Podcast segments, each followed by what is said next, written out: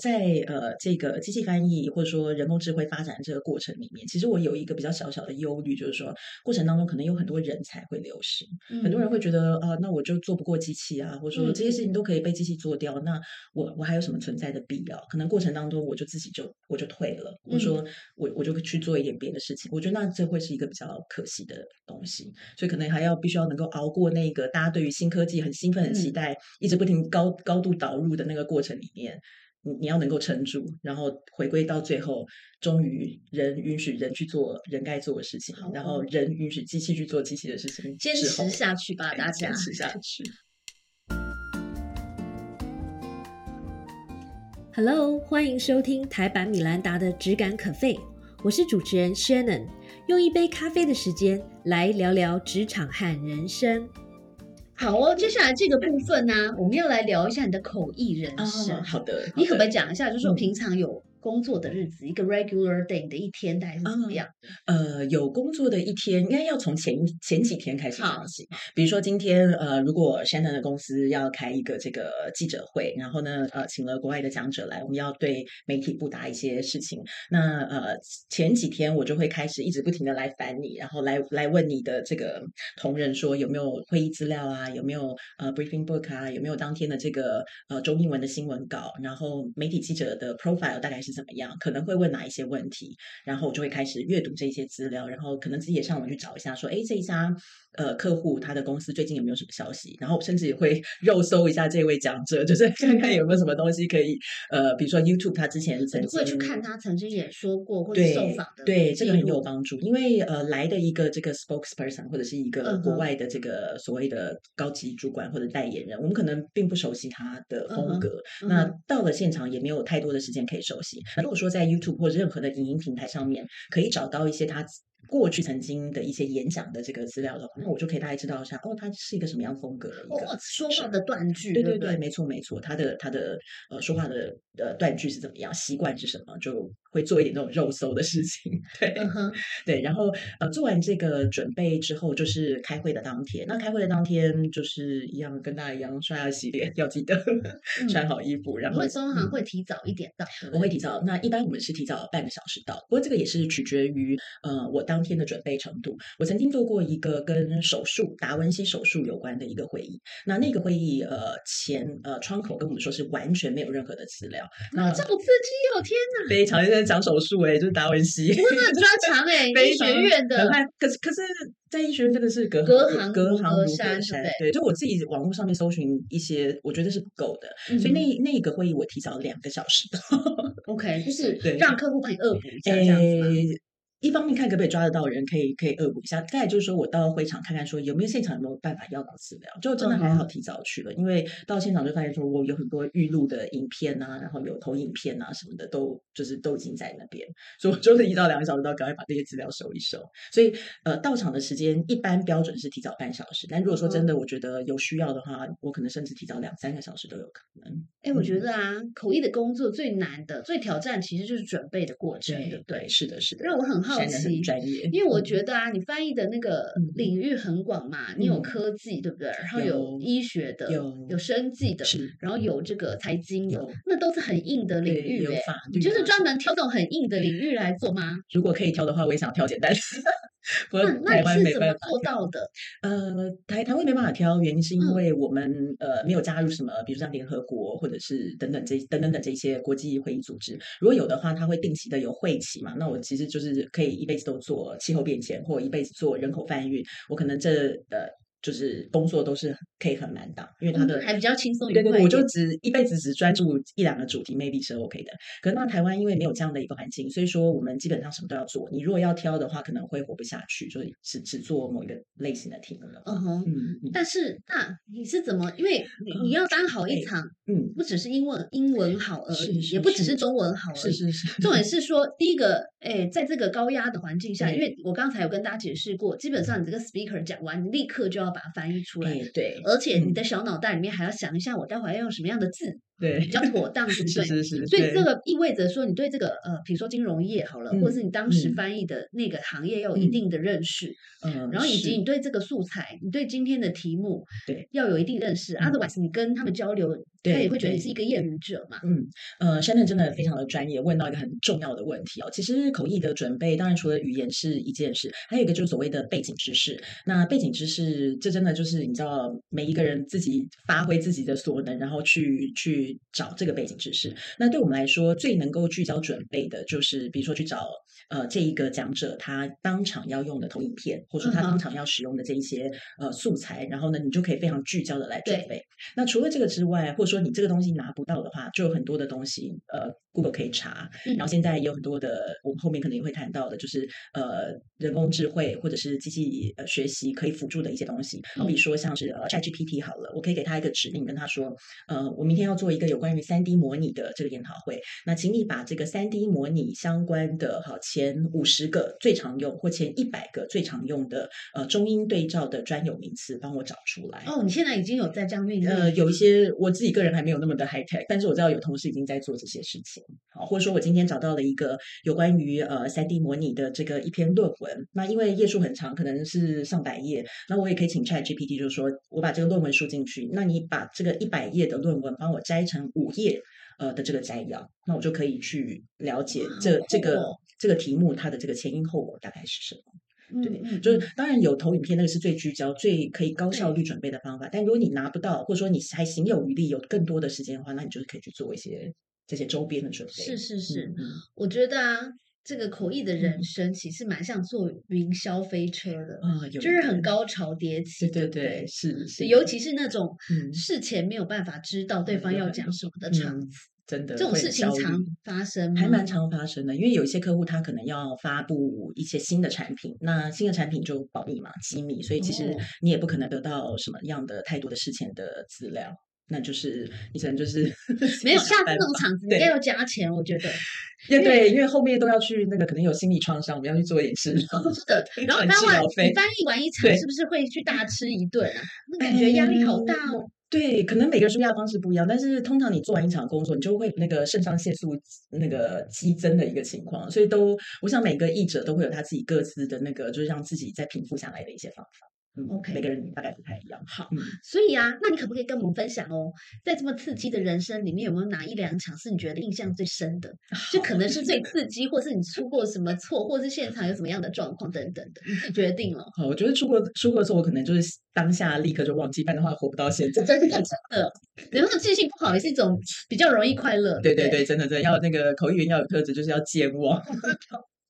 发生的就让它过去就留在过去这样子。对，印象很深刻的是，呃，我曾经做过一场呃跟复健有关的呃这个医学会议。那呃，因为复健就是我的领域嘛，然后当时呃呃，我因为我们也都知道，就是医在医学的领域当中，不管是医师也好，或者是医护也好，因为从我们从小到大 念的这个都是原文书，那很多医师的英文也都很好，所以呃，通常很多情况在办医学会的时候，他们是不会。觉得我们不需要翻译。那那一场不知道为什么，就是这个附件相关的会议，他请了翻译，就就请到我跟我的同事。那做完之后，我就看到我以前的恩师，就是台湾附件医学之父 连医师，他坐在底下也在听我们的那个翻译。那呃，附件医学之父听完之后，就在最后会议的结尾有一个 closing remarks。那医师就上去，然后他就他就当然就谢谢大家。然后最后的最后，他说了，他说他听了这个翻译，他觉得呃翻译的很很能够传达，令人感动的翻译。对，我不知道，希望有感动到他。对，但但是，哇，你是在是你在翻吗？嗯，躲小房间，我们都躲在小房间，所以他不知道。但他呃林医师他听完之后，他他就觉得说，他他在他就下了一个评论，就说以后我们都要请口译。那这对我来说真的是一个莫大的，跟跟我的同事是一个很莫大的鼓励嘛。就说他可能过去从来都不不觉得自己需要，或者都不请口译。那听过一次，他觉得以后我们都要请。那对我来说是一个很大的支持，跟很大的一个一个 validation，就是说，哦，OK，我们是真的有给他们起到帮助的一件事情。所以我觉得我印象特别的深刻，很感谢，太感人了，感谢我的人事。对，好，然后啊。就是除了专业上的一些门槛之外，嗯嗯，我觉得它有一些呃翻译的挑战，还来自于一些文化上的门槛，对不对？是是是。比如说你在你有没有这样的经验？就是有些时候，因为你不了解某些地方的文化，嗯嗯，然后造成就是说翻译的时候可能没有那么顺，或者说你要思考一下要怎么个翻法。呃，有中的呃比较常出现的是在比如说对方讲了一些笑话。嗯，或者说是讲了一些对，真的，我就常常听不懂人家的笑话。对，笑话很难翻译，因为他笑话真的是牵涉到太多的，比如说流行文化，或者是呃各种生活背景，还有语言的，有时候是 play of words，那是几乎没有办法翻译的一个东西。对，不过呃，这个东西我觉得作为译者，可能也不要太往自己的心里去，嗯嗯，因为的确我们就是要承认说，有一些东西它是没有办法被翻译的。嗯，好，翻译永远它都首先翻译它是不完美的，然后翻译一定有它的限。然后有一些东西是无法被翻译，我们要先体认到这几件事情之后，你才能够做一个口译，然后我们也才能够去使用翻译这个服务。那如果碰到这种情况的时候怎么办？呃，碰到这种情况就是尽量的去沟通跟传达，也但是 you know 你要永远都记得，there's only so much you can do，就是我们人都是有极限的，就是尽尽量只能够尽量，对不对？对，然后呢？如果真的不能传达，也不要太往心里去。然后这时候，其实我们永远要知道，就是说，我们翻译它都有一个源头，这个源头就是这个讲者。那如果今天这个讲者他没有意识到说，我在跟一个跟我文化不一样的人在沟通，所以我说了一个文化特定的笑话，或者语言特定的笑话，或者是跟就是完全是跟你没有关关联的一些东西，然后期待说你要跟我产生共鸣的话，那首先是这个讲者的问题。对，我已经意识到说，这个人他。呃，不不生活在美国流行文化里面，还要一直 diverse，对不对？或者他可能不够不够贴心啊，就是说，因为我在跟你沟通嘛，我想要跟你，我我跟你沟通，我想要跟你有 connection，可是我却丢了很多就是你没有办法理解的东西出来，然后期待要有这个 connection。那首先是这个 speaker 的的问题，嗯嗯，那当然也我们也期待就是说 speaker 可能就是讲话的人能够多一点，就是知道说我是在跟一个。跟我文化不同的人，语言不同的人在沟通。嗯嗯嗯嗯，是好。所以，我你刚刚讲到了一点点 AI 人工智慧的事情。是那最近很流行的话题就是这个。是你觉得 AI 人工智慧？当然，刚刚才讲到，就是说它可以是一个很好的帮手。对，是的。但你觉得翻译或是口译是一个会被 AI 取代的工作？呃，这个呃，可能要从不同的语言翻译的方向来谈。我觉得它会不会被取代，可能有某一个程度上面是可以的，而且可能我我也可以说，就是某一个程度上面来说，现在已经。有一个程度的被取代。那如果说以口译来讲的话，我觉得要分语言的方向。其实刚才在休息的时候，我也跟 Shannon 在聊到这个事情，就是说翻译呃中文，我我是做中文跟英文的语言组合。那翻译当中就分中文翻到英文跟英文翻到中文。那英文它是一个结构很严谨的一个语言，那中文是一个比较松散的语言。所以当你音进中的时候，严谨进到松散，我觉得这是一个机器翻译或者是呃人工智慧它很能够处理的，因为你。你很结构的东西丢进去，那有结构的东西是呃人工智慧或者是呃机器学习，他最喜欢的一种 data 呃 structured data，那是他最喜欢的。那它处理之后，它可以呃进到一个比较松散的这个的，就是说可能他处理完的东西是堪用的，只是说你可能觉得很生硬，对不对？呃，也许有一点机器腔调，可是我觉得至少他那个。原 source language 就是原始语言，这个英文的理解，它可以抓的七七八八，好，甚至我们说八八九九，就是如果它写的够好的话，然后再定呃丢到一个这个呃松散语言里面，我觉得这一个方向的口译可能发生的时间会快很多。嗯，但是相反的，中文是一个很松散的语言，你要把它缩窄到变成是一个结构的东西，首先机器翻译要去理解中文，可能就有一定程度的困难。对，所以说这个。的这一个方向哈，中文进到英文的这个方向，可能时间还要再久一点。就是这个方向里面，人的这个口译员可能还有一点存活的时间。嗯，which is a good thing，对不对？which is a good thing，yeah。而且，其实我说讲到这个机器的东西，就是其实现在我们的工作模式已经有一点人机合一了。就是呃，我用机器来辅助我的工作，其实我用的很多，我的同事也用的很多。那细节我也就不多说，反正是就是大家各各凭本事。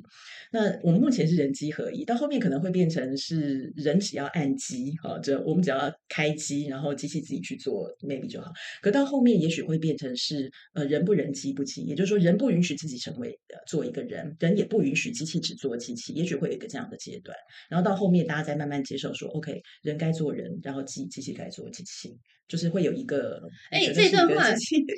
蛮有哲理，蛮有哲学的思考的感觉。然后到最后就是尘埃落定，大家各自找到一个适合自己的位置，然后大家各自安好。我觉得会是，可能是有一个这个过程。嗯嗯嗯。所以，既然你刚刚说，就是呃，这个口译人的口译的专业，其实还是。会呃长久的存在。根据我们刚才的讨论，是我我其实一开始的时候有一点悲观，会觉得说啊，好像自己好像快要被取代。可是我后来因为要上你的节目，所以你你给我出了这个题目，所以我后来昨天晚上我仔细的思考了一下，我后来对我后来有点觉得有一点改观。改观的点是因为呃以前我们会觉得一个口译很厉害，比如说我今天参加一个宗教的学术研讨会，那。来开会的这些呃讲者专家，他就是把他比如说呃五年十年呕心沥血的这个论文拿出来，就是宣读一遍，然后你知道就很文本很很文字的东西，我就照着读，而且语速飞快的读。那以前我们会觉得说啊，可以处理这种类型的口译员真的是好厉害，就是你可以呃语速那么快，文字的这个呃讯息如此之密，然后你依然可以处理，哇，你是一个好棒的口译员。可现在这个东西，我自己觉得就是机器翻译出来以后。好像变得有点一文不值，因为这个东西文本是机器翻译最喜欢的嘛，你丢进去，然后让它来做很快的一个处理。嗯嗯，那。似乎不需要人在里面做太多的事情，或者说今天一个讲者他哒哒哒哒很快的飞速的列了十五条的东西，以前我们会觉得说哇你记得下来好厉害的一个口译员，可现在这算什么呢？我我这个 speech to text 立刻就把它哒哒哒全部 verbatim 都比较难翻的应该是 Q and A 吧？对对对，这种 free free talk 的东西，所以就是呃很结构的，然后这种需要吃记忆的东西，现在已经不再那么重要。对，那重要的是什么？因为翻译其实你还是要回归到它的本质，它的本质就是人跟人之间的沟通。是我跟你之间，我们在这边处在这个环，大家一起呼吸同样的空气，呃。我们两个之间的这一些化学的作用，我我阅读你的空气，你阅读我空气，这些不可言说的东西，也都是沟通很重要的一部分。经常很多人都会说，沟通其实是呃，也许只有三成的语言，然后七成的非语言的东西。对，那机器可以处理语言的那一些东西，但是很大的那个非语言的东西，其实是我们回归人本的一个很重要的核心。对，所以呀，对于有志于从事这个口译专业的人，你有什么样的建议，或你觉得他们要具备什么样的特质？呃，第一个要能够愿意沟通，好，就是一个愿意帮助别人的一一颗心吧。就是说，因为首先两个人他会需要翻译，就是因为语言上面没有办法沟通嘛，所以那你在这边就是一个协助沟通、协助的一个角色，所以你必须要有这样的一个愿意协助的一一一个动机存在。然后再来就是呃，能够去看到人的那一个很很。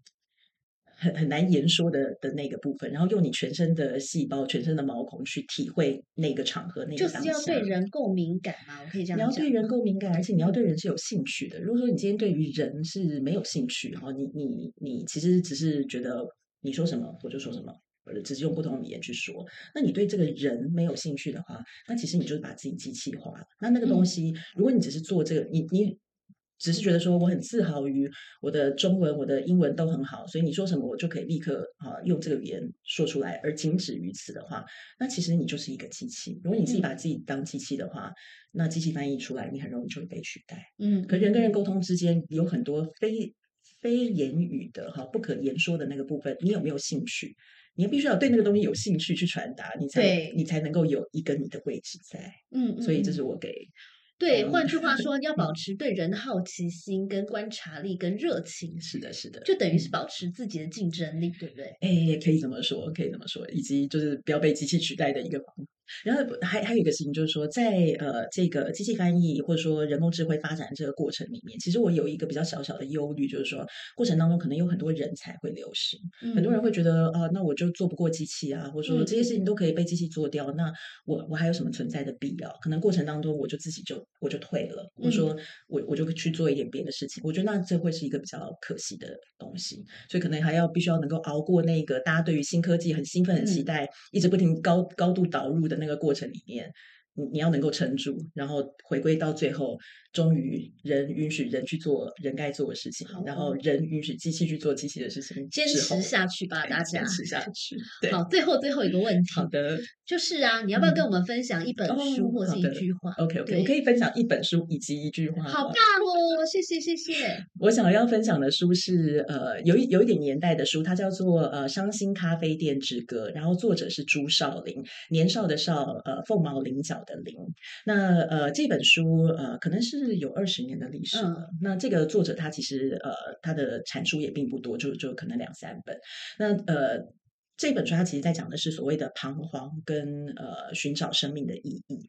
那呃描述的情况是，比如说我我想要知道说我今天人来这边走一遭。我我想要追寻的是什么？那他的书里面并没有给一个很直白的，或者是大家觉得所谓有用的一个答案。但是他他给的，他给到我的一个启发是说，呃，其实人到最后面对的都是自己。今天不管我的状态是呃已婚有小孩，或者是单身，或者是各种各样的这个状态，你在面对人生的各种各样的事情的时候，有陪身边有陪伴没陪伴，其实到最后都是你自己要去面对那件事，也也就是面对你的自己。嗯，所以那本书，我想他在他在讲的是这件事情。嗯哼，那呃，分享的一句话是一个很好笑的，自古有云，呃，这个呃，忠孝难两全，忠孝难两全。有点好笑啊！你真的是一个文艺少女哎！你今天分享的书跟那个画的，还有刚才讲的那一番话，我觉得都有点哲学。对对对，对，可能到了一个人到一个年纪就比较 sentimental 一点。真的，对忠孝难两全的意思呢，就是说你看忠跟孝就是两个你知道人生当中这么好的东西都难两全了，那你作为一个人怎么可能什么都要呢？所以人世间没有所谓的十全十美跟通吃跟全拿这件事情。人生很重要的一点，当你在面对你的职场或者是各各种各样的事情的时候，有一个关键字就叫做 trade off，就是所谓的呃取舍。好，你要取什么？你要取一点东西，你肯定要舍一点东西。没有东西十全十美，也没有东西是完全的不好。所以说，就是看你真正想要的是什么，然后以及你要直面我为了要得到这个我想要的，我需要牺牲掉什么东西。你认清了这件事情之后，你的人生才可以不抱怨。嗯。好哦，我相信来收听或者是收看我们节目的朋友，应该很早以前就 realize 到这一点。不过也非常谢谢今天 Christine 老师的这个提醒，也很谢谢你跟我们分享非常精彩的口译人生。也祝福大家，不管是在英文学习的路上，或者是在职场或生活中呢，都可以越来越快乐。加油，You can do it！拜，谢谢 Shannon，拜拜。谢谢收听今天的 Podcast。希望你喜欢今天的这杯咖啡。我们的节目名称是台版米兰达的质感可废。欢迎订阅我们的频道，分享你的想法，也可以追踪我的粉丝专业台版米兰达的创业笔记。我们下次见喽，拜拜。